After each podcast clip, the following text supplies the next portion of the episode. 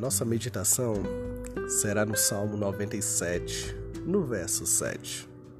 Leremos assim: Ficam decepcionados ou envergonhados todos os que adoram imagens e se vangloriam de ídolos. Prostam-se diante dele todos os deuses. O nosso tema é: O Senhor decepciona. É fato que a vida cristã é decepcionante, frustrante e controversa. Jesus é o símbolo máximo desta ideia, pois na ocasião de sua estada na terra, conseguiu decepcionar a maioria dos grupos religiosos daquela época. Toda a expectativa ia sendo derretida e aniquilada, enquanto no decorrer de seu ministério ele apresentava o caráter de seu reino. Então podemos nos perguntar: mas por que isso? Qual o motivo de tamanha decepção? E a resposta é que cada grupo criou para si um modelo de Messias e o impregnaram com as suas expectativas humanas. Com isso, houve o choque traumático entre a expectativa e a realidade. Eram idólatras de um Deus criado por seus próprios corações mazelados. E outra pergunta poderia nos surgir: e quem não se decepcionou? Agora, pensemos no tipo de pessoa que não se decepcionou. Vale lembrar que estes também tinham expectativas, mas estas expectativas repousavam sobre algo que estava além de suas conjecturas terrenas não se baseavam em partidarismo ou em ideologias. Antes, porém, em uma esperança genuína em quem? No Messias, que gradativamente foi revelado na história experienciada das Escrituras Sagradas. Este grupo, que não se decepcionou, na verdade, teve as suas expectativas superadas, como os habitantes de Samaria em João capítulo 4, que ficaram impressionados muito mais por aquilo que viram e experimentaram. Aqueles que não se decepcionaram com, com Cristo fomentaram uma constante indignação e insatisfação com as suas próprias vidas, como também pelo mundo. Eles tinham em si o mesmo sentimento presente no Antigo Testamento, quando lemos o último livro de Malaquias, que nos informa sobre o terrível dia do Senhor. Então, surge a pergunta: cadê? Cadê? Vem, Senhor. E o Antigo Testamento nos deixa em suspenso e um anseio ainda mais aumentado. Aqueles que não se decepcionaram tinham em seus corações o anseio, um anseio tão grande e elevado, na verdade, um anseio eterno, que nenhum simples homem, personalidade ou qualquer pretenso Messias poderia satisfazer. Somente Ele, o Cristo, aquele que é o referencial verdadeiro para líderes como Moisés, sacerdotes como Arão e reis como Davi. Se colocarmos a nossa esperança em homens, nos decepcionaremos. Quando colocamos homens e homens em comparação, em balanças, nós falhamos. Mas quando olhamos para aquele que é o nosso Salvador, aquele que é a baliza, a régua, a métrica e o padrão, a, nos prostramos. Porque ele é a baliza para tudo o que existe para todos diante dele nos prostramos porque fomos superados por Sua abundante e poderosa graça.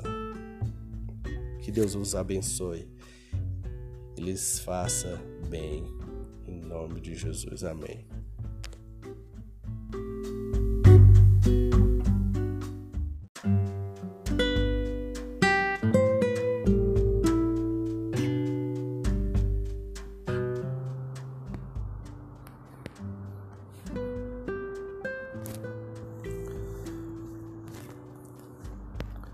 Hoje teremos aqui o primeiro episódio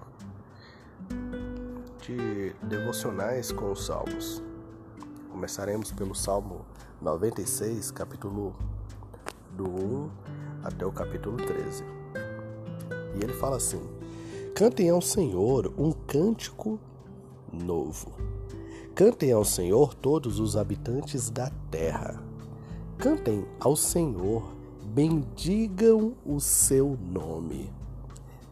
Cada dia clamem as suas e anunciem a sua glória entre as nações, seus feitos maravilhosos entre todos os povos, porque o Senhor é grande e digno de todo louvor, mais temível do que todos os deuses.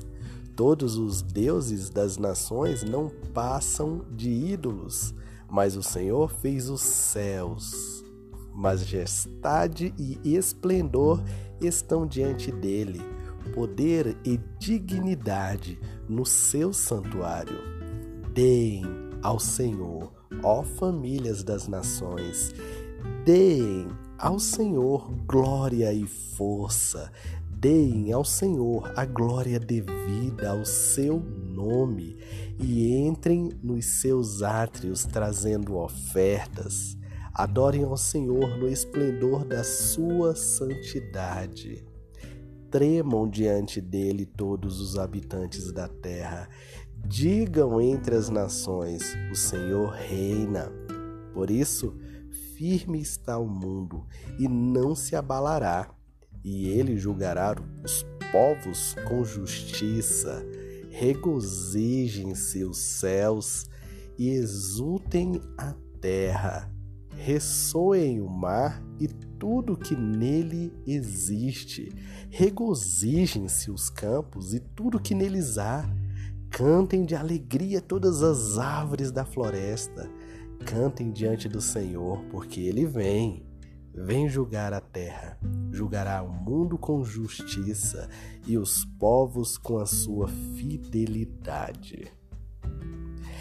Esse salmo nos revela um aspecto interessantíssimo no que diz respeito à abrangência do governo de Deus.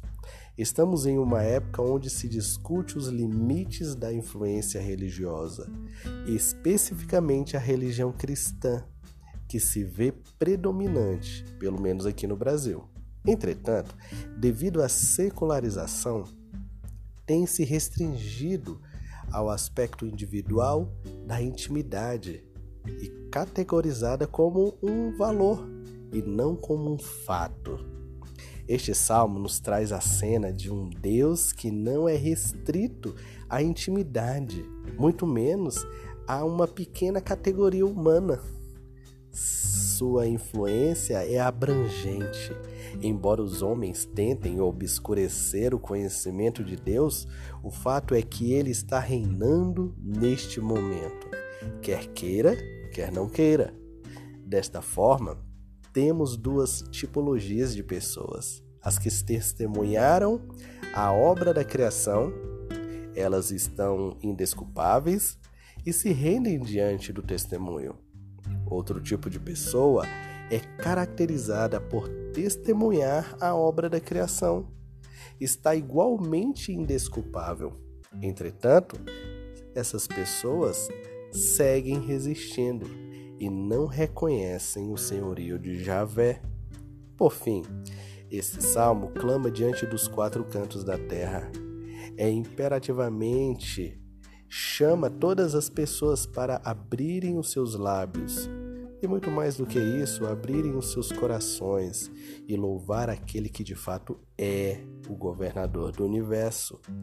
Em sua estrofe final, o salmo ressalta que Deus, este Deus Todo-Poderoso, que por um lado é reconhecido e por outro lado é rejeitado, ele mesmo julgará o mundo com justiça.